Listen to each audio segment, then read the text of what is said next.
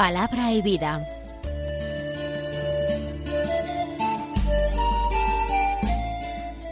Con el Padre Manuel Horta, desde Sevilla.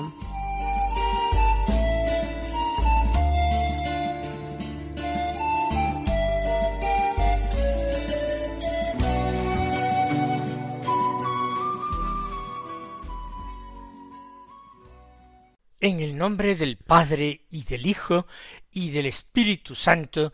Amén. Alabados sean Jesús y María. Muy buenos días, queridos amigos, oyentes de Radio María y seguidores del programa Palabra y Vida. Hoy es el viernes de la trigésima semana del tiempo ordinario, un viernes que es 29 de octubre. Ya hemos recordado con frecuencia en estos últimos días que estamos terminando el mes del Rosario y el mes de las misiones. Hoy es viernes, es el día penitencial de la semana, y debemos tomar conciencia de que la penitencia nos es necesaria a todos. Como el Señor Jesús en el Evangelio nos exhorta a ella. Es precisa la penitencia como una palanca útil, conveniente, incluso indispensable para nuestra propia conversión. Hemos de hacer penitencia para afinar nuestro espíritu, para hacernos sensibles a las llamadas que el Señor nos dirige continuamente llamadas a la conversión, llamadas a aceptar su palabra, llamadas a volvernos a nuestro prójimo tanto como a nuestro Padre Dios, para amarlos sin condiciones. Vamos pues en este viernes a practicar alguna obra penitencial. Vamos a vivir, si no encontramos otro tipo de penitencia, esa disposición de la Iglesia para que nos abstengamos de comer carnes en este día. Y si nos parece, practiquemos algún otro tipo de penitencia, pero no olvidemos que esta penitencia del viernes es la mejor preparación remota para vivir un santo domingo, un santo día del Señor, de oración y de escucha de la palabra de Dios.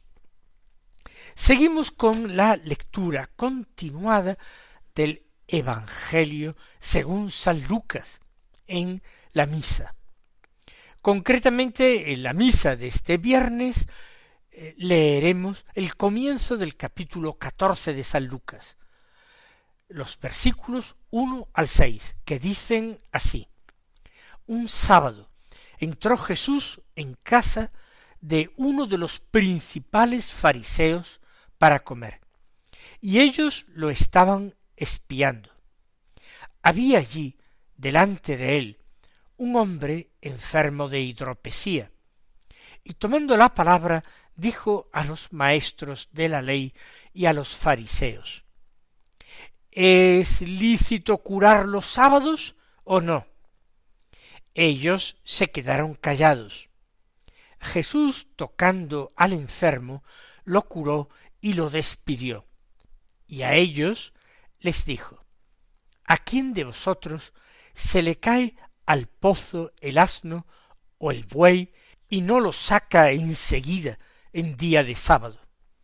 Y no pudieron replicar a esto se enmarca este episodio en ese conjunto de confrontaciones que mantiene el Señor con los escribas, los doctores de la ley fariseos. Confrontación, por tanto, con personas que tenían un peso muy grande en la sociedad de su época porque eran referentes religiosos eran expertos en la Sagrada Escritura, eran verdaderos maestros o catequistas de la religión judía, personas que tenían reputación de santidad, por vivir con mucha observancia, incluso con meticulosidad, detalle, los preceptos de la ley. Eh, este episodio tiene lugar en sábado, el día en que, según la ley, había que descansar, consagrarlo al descanso, eh, según la tradición judía, porque la creación fue hecha en seis días, y el séptimo, el sábado, el mismo Dios había descansado de su obra. Por tanto, el hombre debía también descansar, porque siempre el término de la imitación, el término de referencia para el hombre era el mismo Dios. El descanso de Dios era una forma de hablar. La Sagrada Escritura así se expresa el libro del Génesis. Pero de hecho el descanso del séptimo día es un ritmo normal, natural, que se da al hombre para hacer su vida más humana, para poder disponer de tiempo necesario para el ocio, para el descanso y sobre todo para el culto a Dios. Los fariseos, los doctores de la ley fariseos, eran incluso nimios en la observancia del sábado, de tal manera que interpretaban la ley de Moisés dando y contando hasta el número de pasos que podían dar y para qué estos pasos. Por eso el Señor entra en casa de un fariseo importante para comer.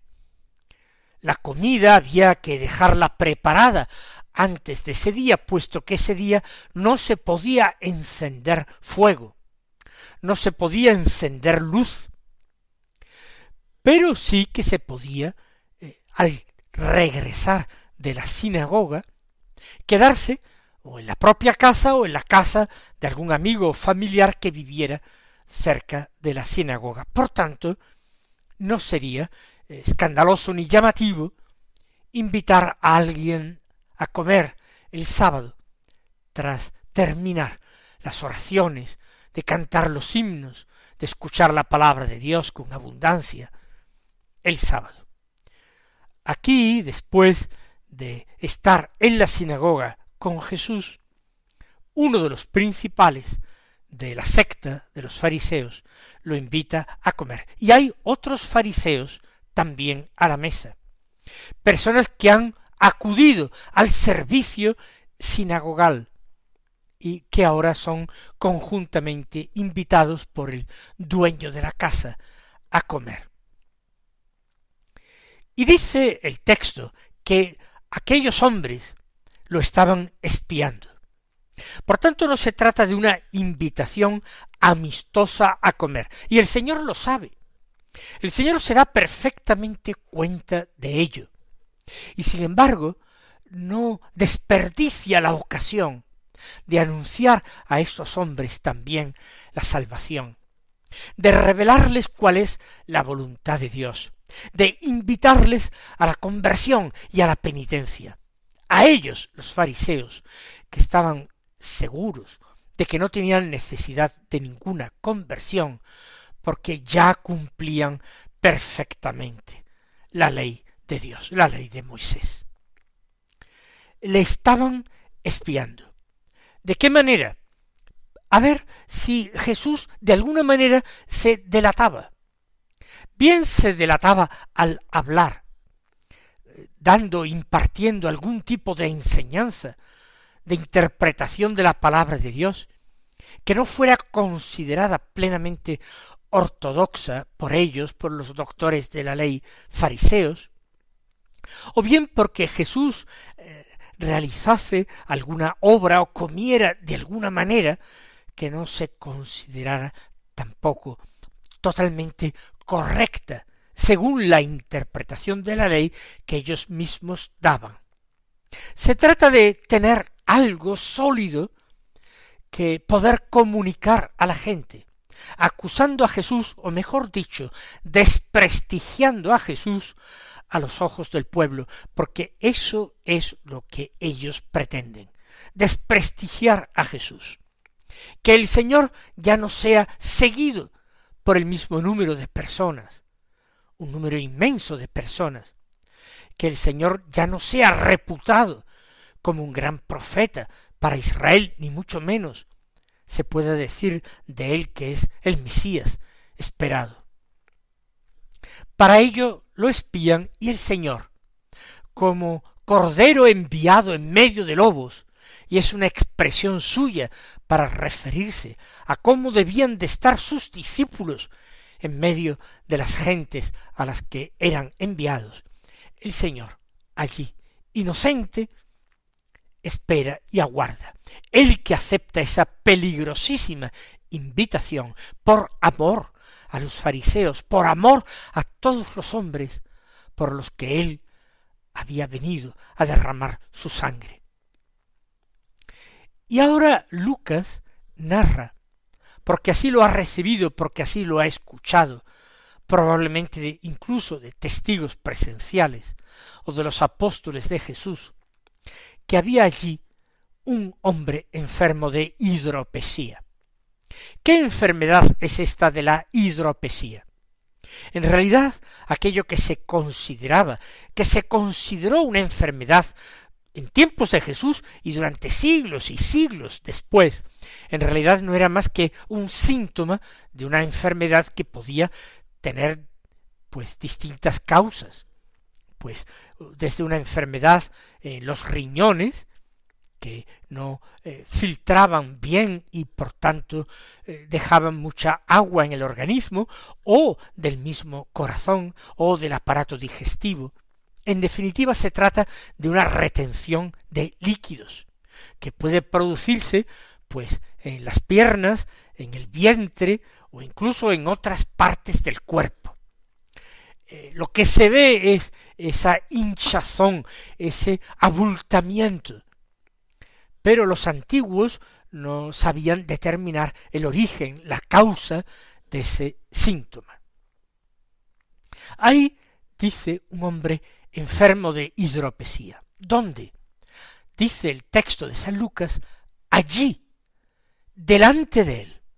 Por tanto, no hay que dudar de que es un hombre que se encuentra en aquella casa. Pero no parece que se tratara de alguno de los convidados a comer. Quizás, si no, Lucas lo habría dicho, que era uno de los invitados. Es un hombre que está allí delante de él. Puede ser que se tratara de algún familiar del dueño de la casa, de aquel fariseo. Puede ser que se trataba de algún miembro de la servidumbre. Puede que se tratara de algún discípulo de los fariseos, de algún vecino, de alguna persona que se encontrara allí como parte de aquella eh, clientela de un hombre importante, porque recuerden que ha dicho San Lucas que se trataba de uno de los principales fariseos, no de cualquiera de ellos. Allí está, delante de Jesús, un hombre que no dice nada, que no pide nada, quizás que no espera nada, o quizás sí, pero no se atreve a manifestarlo, y mucho menos en aquel lugar donde quien es reputado como maestro no es Jesús, sino el anfitrión, el propietario de la casa. Pero es el Señor el que toma la iniciativa, porque Él, por una parte, experimenta compasión hacia ese hombre, que sufre, que quizás se acerca a pasos agigantados a la muerte, pero que no es capaz de pedirle nada, Aquel hombre se encuentra en silencio. Un silencio que quizás podría ser calificado como tan ominoso como el que van a manifestar el propietario de la casa y alguno de sus invitados, que no fueron capaces de responder a Jesús y que también guardaron silencio ante la pregunta que el Señor les hizo. Jesús experimenta compasión de él, de sus sufrimientos físicos, quizás también de su incapacidad de pedirle, de suplicarle. El Señor experimenta compasión de él como de todos los hombres que sufren de cualquier forma. El Señor también se compadece de nosotros. Y Él es capaz de socorrernos, de ayudarnos, a pesar de nuestra poca fe, a, pesar de nuestra falta de amor suficiente. La sola contemplación de nuestra pobreza interior, de nuestra limitación, de nuestro dolor, es motivo suficiente para que el Señor se apreste, esté dispuesto a curarnos. Si nosotros queremos, si al menos nosotros queremos. Vamos a ver pues el desarrollo de este episodio, puesto que puede importarnos, puesto que puede interesarnos tanto. El Señor toma la palabra, pero no para dirigirse a este hombre hidrópico, no para preguntarle, como fue el caso en, otras circunstancias, en, relación a otros hombres, para preguntarle, eh, ¿quiere ser curado? No, eso se lo preguntó el Señor a un paralítico que estaba al borde de la piscina eh, en aquella ocasión eh, en que el hombre esperaba la curación por medio de la inmersión en unas aguas que eran periódicamente agitadas o removidas. No, el Señor no le pregunta nada al hombre hidrópico. Le pregunta a los maestros de la ley y a los fariseos, a todos, al anfitrión y a sus otros convidados. Y les hace una pregunta. ¿Era el modo en que se comportaban habitualmente los discípulos en relación a los maestros de la ley, a sus maestros, a sus doctores de la ley. Formulaban preguntas que eran respondidas por los doctores de la ley. Pero en otras ocasiones eran los doctores de la ley, los maestros los que preguntaban. Y a partir de una variedad de respuestas que daban sus discípulos, ellos concluían cuáles respuestas eran las más acertadas, cuáles las más equivocadas, resumían la cuestión y daban la respuesta exacta, la interpretación correcta a eh, el tema planteado. Jesús actúa o bien con la humildad de un discípulo, o bien incluso presentándose y comportándose frente a aquellos maestros como el verdadero y superior maestro, al que también aquellos debían escuchar les dijo, ¿es lícito curar los sábados o no? Es una pregunta bien sencilla y además, si se dan cuenta, es una pregunta totalmente cerrada. ¿Qué quiere decir una pregunta cerrada? Que solamente admite dos posibles respuestas. Aquí el Señor ya las indica, sí o no. ¿Es lícito curar en sábado o no es lícito curar en sábado. Si ellos quisieran hacer matizaciones, nadie se lo impide. Podrían hacerlo. Pero el Señor plantea la cuestión así. Y aquellos hombres, los fariseos, que tenían respuesta para todo y que eran capaces de encontrar soluciones, a veces originalísimas y otras veces a nuestro juicio, verdaderamente disparatadas, a todas las situaciones, por inverosímiles o extrañas que fueran, que podían presentarse al hombre en las circunstancias ordinarias de la vida, ellos, ante una pregunta cuya respuesta podría ser tan evidente, se callan, no responden, ellos tenían ya una lista perfectamente determinada de cosas que se podían hacer el sábado. Ciertamente, eh, no es fácil encontrar a alguien que sea capaz de curar cualquier enfermedad y cualquier día e inmediatamente. No es que avisaran a alguien de que había un enfermo y Jesús dijera, bueno, pues iré el domingo a sanarlo. No, inmediatamente, el sábado, se puede o no se puede curar. O lo que es lo mismo, yo puedo curar ahora mismo a este hombre que sufre, a este hidrópico que está en tu casa, o no puedo hacerlo porque la ley, ley dada por Dios, me lo impide. Se callan porque es duro dar una respuesta. Decir no es lícito, ellos saben que no es correcto dar esa respuesta, que hay cosas vitales, importantísimas, para preservar, defender, conservar la vida, que es lícito hacer. Jesús va a mencionar alguna de estas cosas. Lo va a mencionar inmediatamente como ejemplo. Otras cosas menos importantes no será posible hacerlas, pero cosas vitales para la vida, no ya de los hombres, sino hasta de los animales que sirven al hombre, sí es posible. Pero decir que sí puede hacerlas es de alguna manera abrir la puerta a que Jesús pueda seguir desempeñando su ministerio con total libertad los sábados. Y era algo que habían encontrado en la práctica de Jesús en lo cual ellos quizás podían oponerse. Ahora se ve que es absurdo, y más con aquel pobre hombre enfermo allí delante, escuchando la respuesta que ellos den. Por tanto, no se atreven. Y dice San Lucas, ellos se quedaron callados.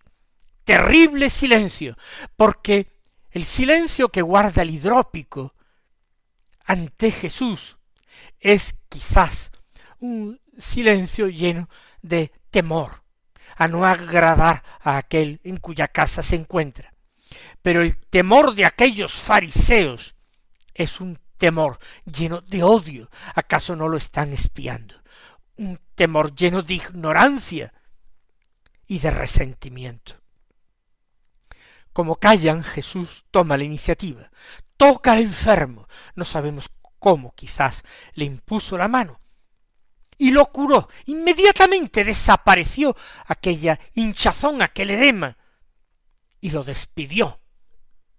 Y a ellos les dijo, ¿eh? ¿A quién de vosotros se le cae al pozo un asno o un buey y no lo saca enseguida un día de sábado? ¿No hará todo lo necesario, lo preciso, para salvarle la vida a un asno o a un buey? Y no pudieron replicar a esto se, que ya se quedaron de nuevo de una forma pesada y ominosa en silencio. No guardemos nunca ante el Señor silencio, a pesar de la vergüenza que experimentemos por nuestros pecados, aunque sea para pedirle perdón, aunque sea para confesarnos pecadores. Vamos a mantener siempre abierta esa línea de comunicación con el Señor, que jamás por su misericordia se cierra. El Señor os colme de sus bendiciones y hasta mañana, si Dios quiere.